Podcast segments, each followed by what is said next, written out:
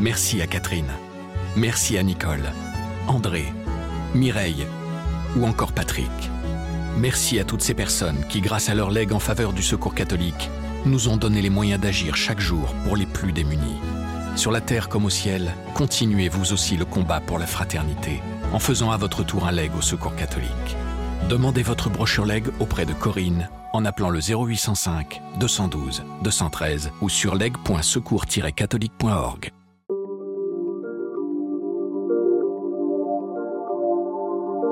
Quand j'arrive à 8700 mètres, là, vraiment, j'étais dans un état, mais second, quoi. Je ne marchais quasiment plus, je ne voyais quasiment plus rien du tout. J'étais vraiment ailleurs. Et là, j'ai senti comme une sorte de brise euh, qui m'a un peu frôlé le crâne, comme ça. J'ai senti une présence extérieure, quoi, presque, presque divine. En 2008, Nadir Dandoun s'est lancé un défi celui de gravir l'Everest, sans aucune préparation physique préalable.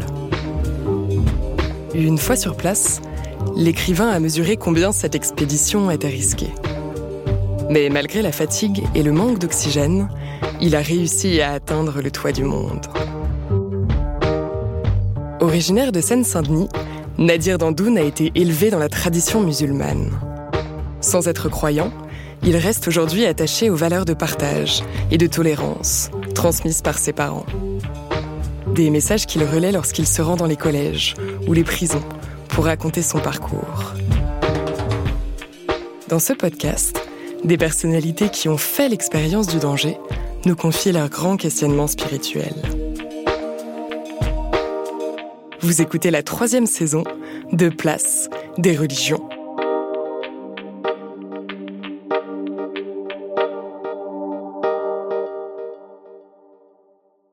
Bonjour Nadir Dandoun. Bonjour. Le petit escalier que vous avez dû franchir ce matin en roller pour rejoindre notre studio ne doit vous paraître rien, vous qui avez gravi en mai 2008 l'Everest sans aucune expérience préalable d'alpinisme.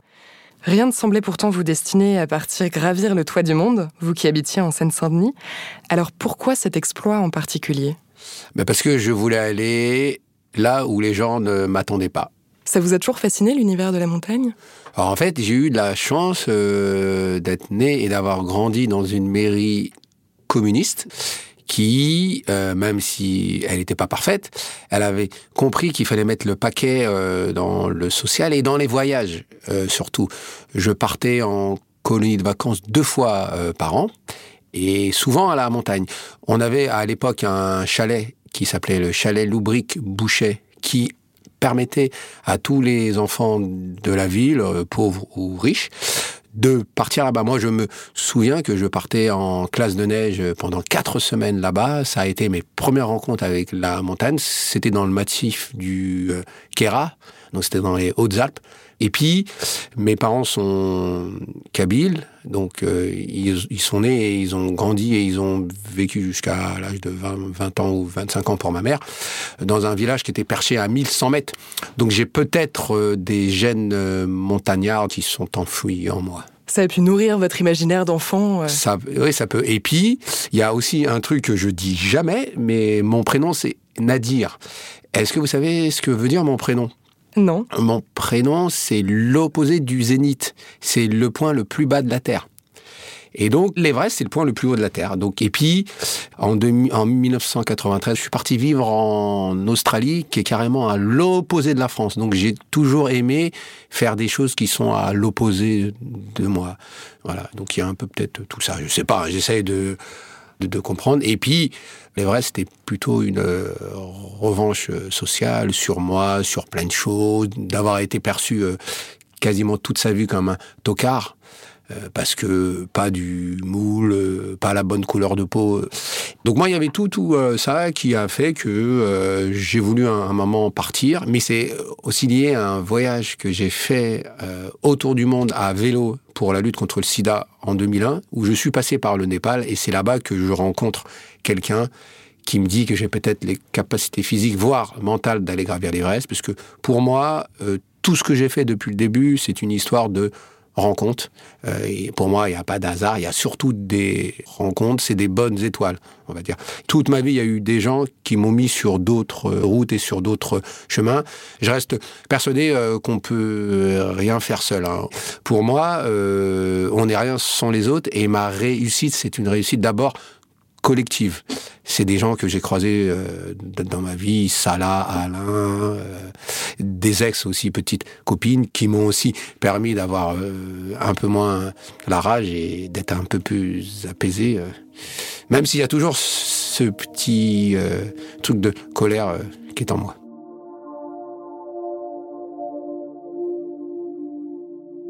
Avant l'Everest, vous aviez justement donc bouclé ce fameux tour du monde en vélo en solo dont vous nous parliez. Vous avez aussi été bouclier humain en Irak en 2003 pour protéger une usine de traitement d'eau euh, au sud de Bagdad. ce goût du risque, vous l'avez toujours porté en vous? En fait, c'est pas le goût du risque. Hein. Pour moi, c'est la détestation de l'injustice. Moi, c'est plus ça. C'est aussi lié euh, à mon parcours. Hein. Je vais pas faire pleurer dans les chaumières ou faire ma victime de service. Hein, mais euh, mes parents, euh, mon père, et ma mère, savaient pas lire et écrire. Ils ont donc en fait atterri dans un quartier populaire en Seine-Saint-Denis. ma mère, elle a, elle a eu dix enfants. Elle a jamais eu de nounou pour qu'elle s'occupe euh, de ses mômes. Hein. Donc, elle a fait ce qu'elle a pu. Elle a géré euh, ses dix enfants avec le SMIC de mon papa.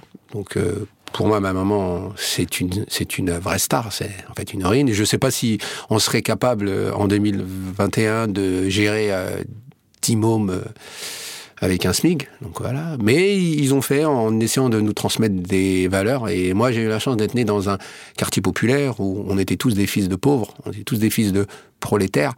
Et la seule couleur pour nous, c'était la couleur de l'amitié. Voilà, il n'y avait pas de de blancs, de noirs, de juifs, de musulmans. On était tous des sœurs et des frères de galère.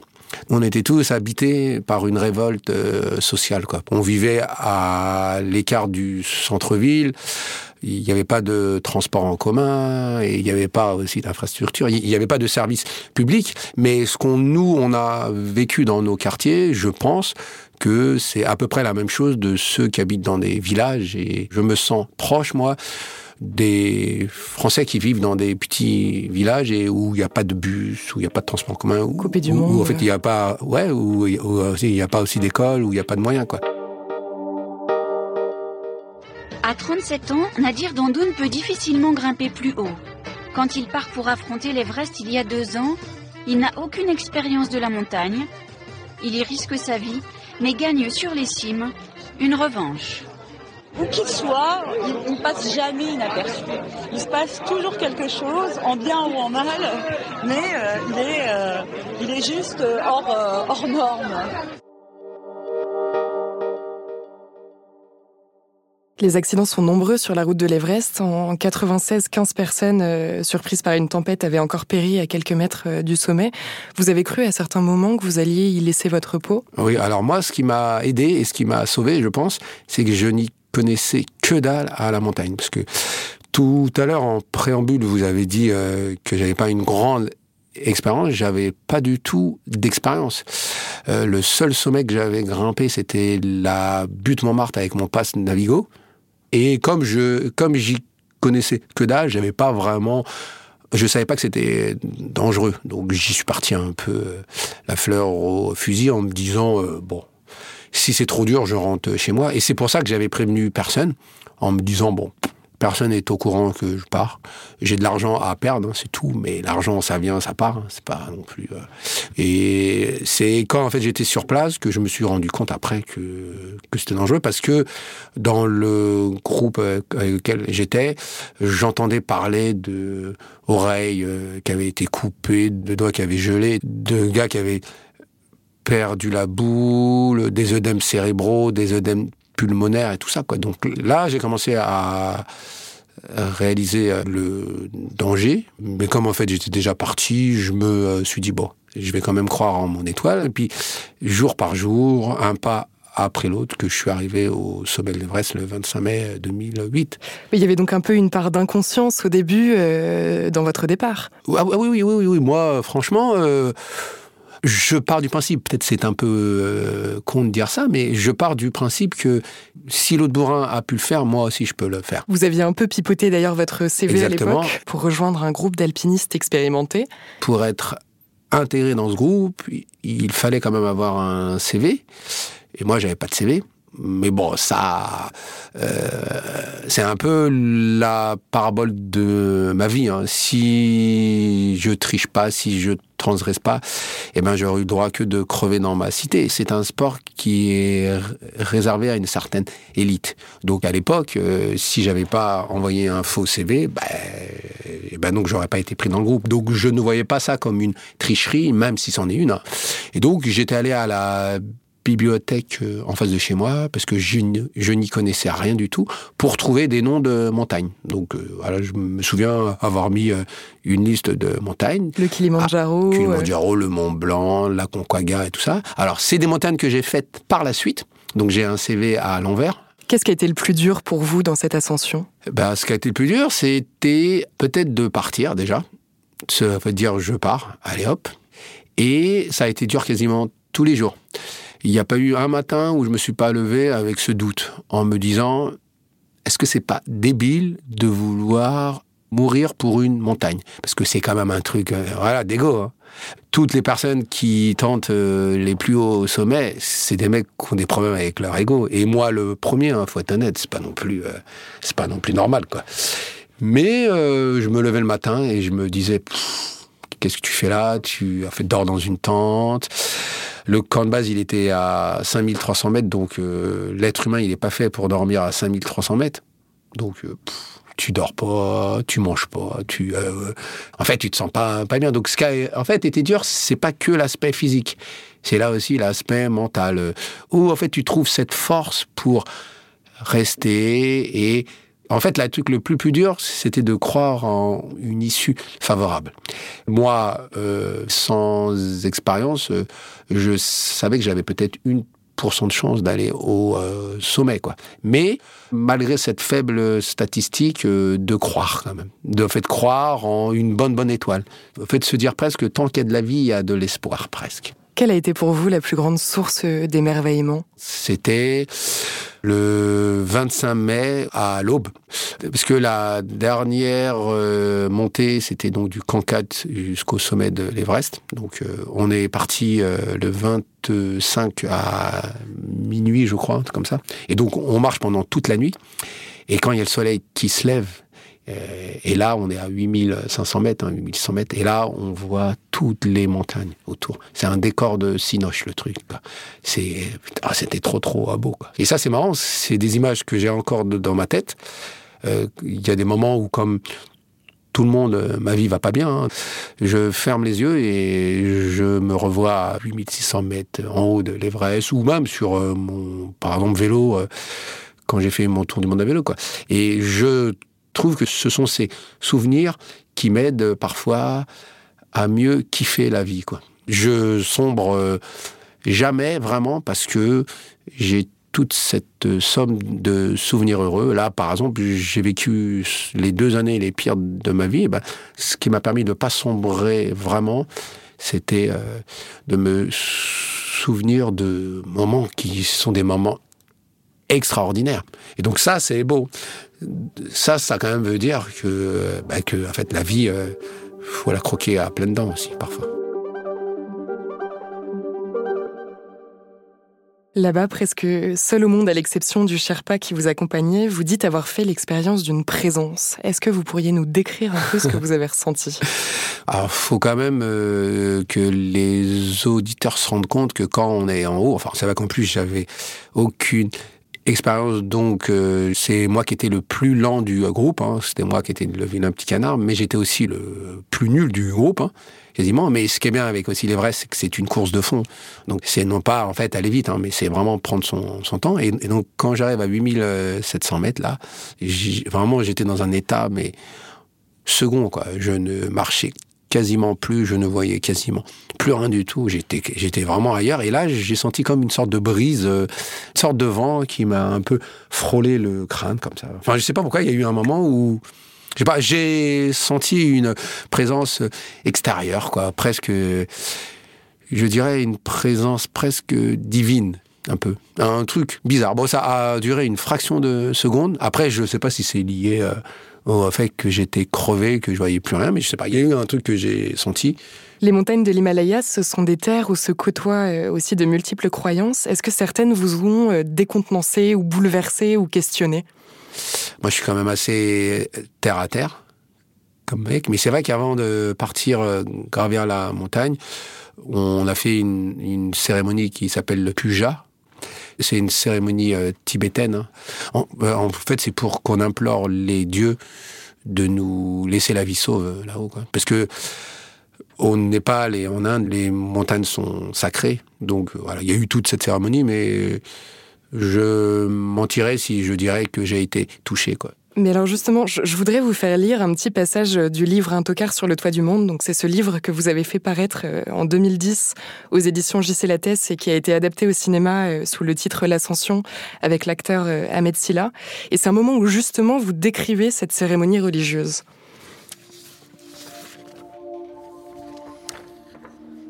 Avant chaque ascension au camp de base a lieu la puja, une cérémonie de prière bouddhiste pour honorer la mémoire des victimes et demander la bienveillance des dieux de la montagne. Les Sherpas bâtissent un hôtel et installent leur univers mystique. Le Shorten, une pyramide de pierre plate, trait d'union entre la Terre et le cosmos, est érigé face à la montagne. Il est surmonté d'un mât où convergent des drapeaux de prière.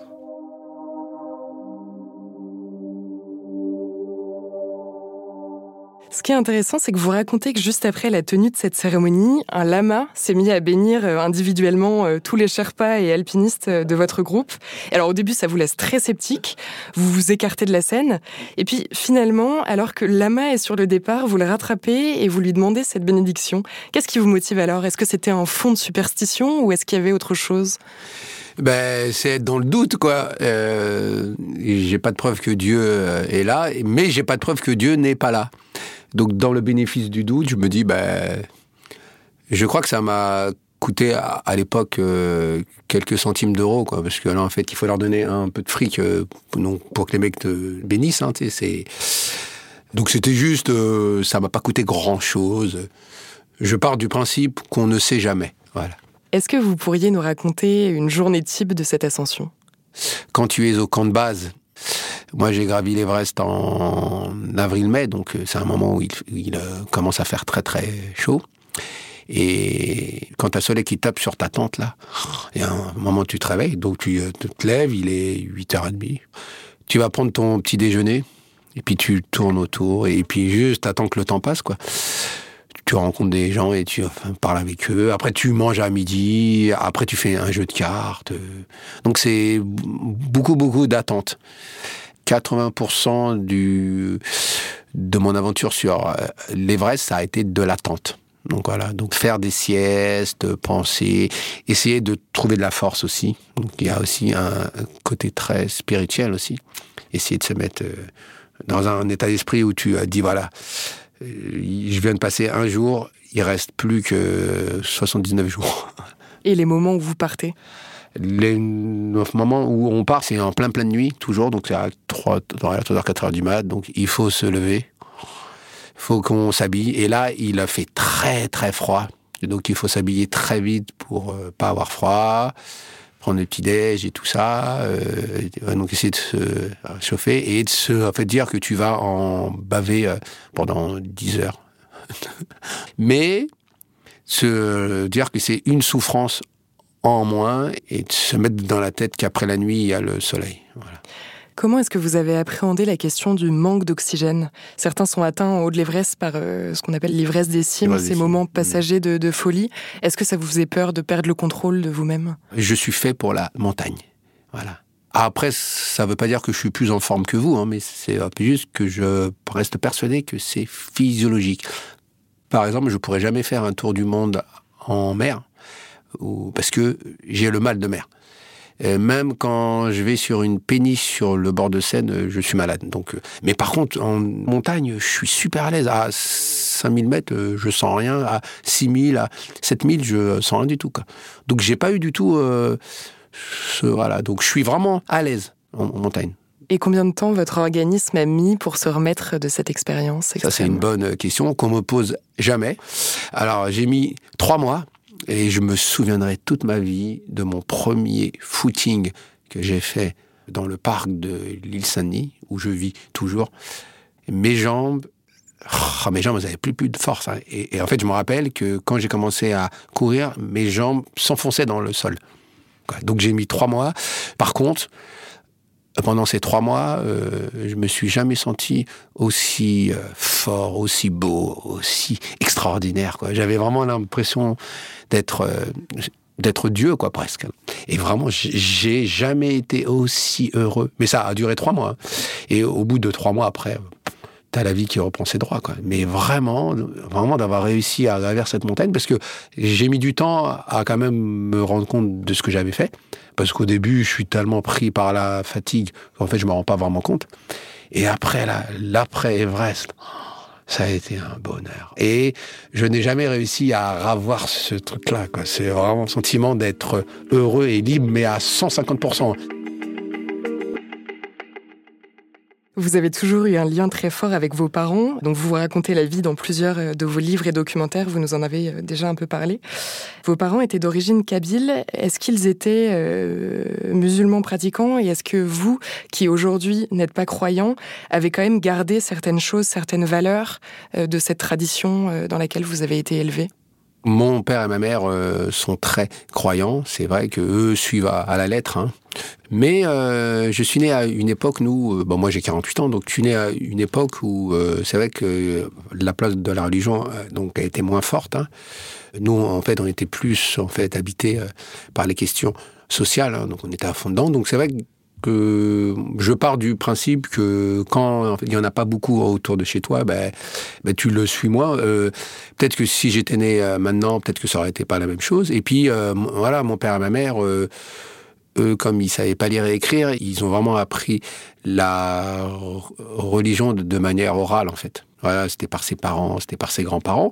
Et moi, ils m'ont transmis bah, leurs euh, valeurs qui étaient des valeurs de partage, des valeurs de fraternité. Moi, je me souviens que quand on était petit, il y avait d'autres Français qui venaient chez nous. C'était des Français qui étaient de, confession juive, euh, catholiques, il y avait des musulmans, il y avait des asiatiques, il y avait un peu tout le monde. Et moi, j'ai toujours vu ma mère être bonne avec les autres. Euh, enfin, moi, je me rappelle que quand j'étais gamin, ma mère, elle me disait, c'est le même Dieu pour tout le monde.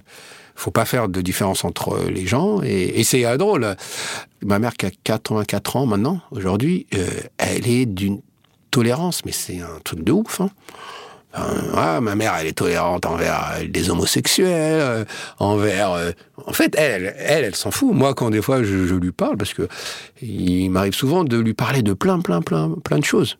Et donc ma mère, elle dit, c'est le même Dieu pour tout le monde. Et elle me dit qu'on voilà finira tous euh, dans un trou et tant que tu es heureux, nous, c'est un peu ce qu'elle nous a dit depuis qu'on est gamin. Tant que tu es heureux, tu peux te marier avec qui tu veux. Donc d'ailleurs, moi, j'ai une famille qui est la France, quoi. Tu viens chez moi manger un couscous le dimanche, euh, nous, il y a tout le monde, il n'y a pas de... T'as en, fait, as en fait mes sœurs qui se sont maquées, euh, bah, des fois avec des blancs, des fois avec des noirs, des fois avec des espagnols, des fois avec des arabes, comme on dit, quoi. Et j'ai des nièces et des neveux bah, qui viennent de euh, partout, quoi. Parce que là, en fait, en vérité, la France, c'est ça. Donc moi, j'ai vraiment cette chance d'avoir une famille qui est très française, en vrai, qui est de toutes les couleurs.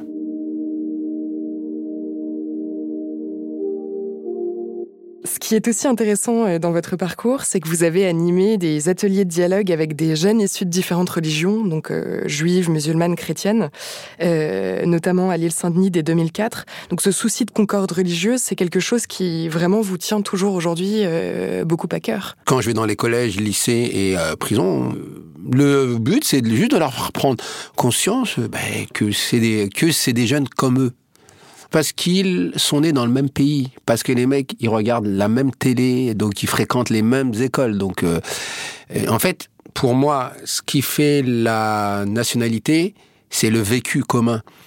C'est pas une question de couleur de peau ou de croyance euh, religieuse. C'est pour ça que moi, ma mère, même si ma mère, euh, elle n'a pas la nationalité française, elle est pleinement française, ma mère. Elle a vécu 60 ans en France. Elle a passé six décennies en France, donc elle est française. Pour moi, être français, c'est vivre ici, c'est tout. En vrai, on est tous pareils. En vrai, en fait, on veut tous aimer et être aimés. On veut tous, euh, construire sa vie. On, en fait, veut tous que nos parents soient fiers de nous, quoi. J'ai l'impression de dire euh, que des généralités, mais euh, pour moi, c'est ça. Donc, c'est juste de montrer aux gens ben, ben, qu'on est tous faits du, même moule et que là, après, ce qui a fait change, c'est les rencontres, c'est ton, voilà, aussi vécu, quoi. C'est pas ta tronche ou ta supposée religion ou tout ça, quoi. Après avoir gravi l'Everest une fois dans une vie, de quoi peut-on encore euh, rêver? C'est vrai qu'après être allé au sommet de l'Everest, je me suis rendu compte que le vrai Everest, c'est d'être heureux dans sa vie tous les jours. Et de se contenter de petits plaisirs. Et pour moi, les petits plaisirs, c'est par exemple d'aller prendre un café chez ma mère. Le, voilà, aussi le matin, de passer du temps avec les gens que j'aime de aussi partir en vacances, euh, d'aller boire des coups, euh, d'aller manger dans des restaurants, la chose qu'on peut plus faire. Quoi.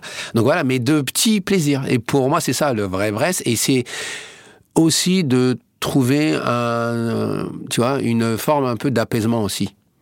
Et ça, peut-être que ça rentre dans une forme de spiritualité. C'est au fait de dire euh, qu'on n'est rien sur Terre pour moi, l'Everest, a été euh, presque euh, la fin de la boucle. De me dire, euh, demain, je peux aller sur Mars, ça, enfin, voilà, change quoi, quoi. C'est des trucs d'ego. C'était aussi de faire faux bon. En fait, ce qu'on avait prédit. moi, on me voyait au mieux comme un joueur de football ou un chanteur de rap, quoi. Mais en fait, on ne me voyait pas comme un mec capable de gravir des montagnes. Donc tout, tout, tout ça, c'est de vraiment de sortir de sa case, quoi. Et de croire pleinement en ses chances et de, dire qu'on a notre place partout, quoi.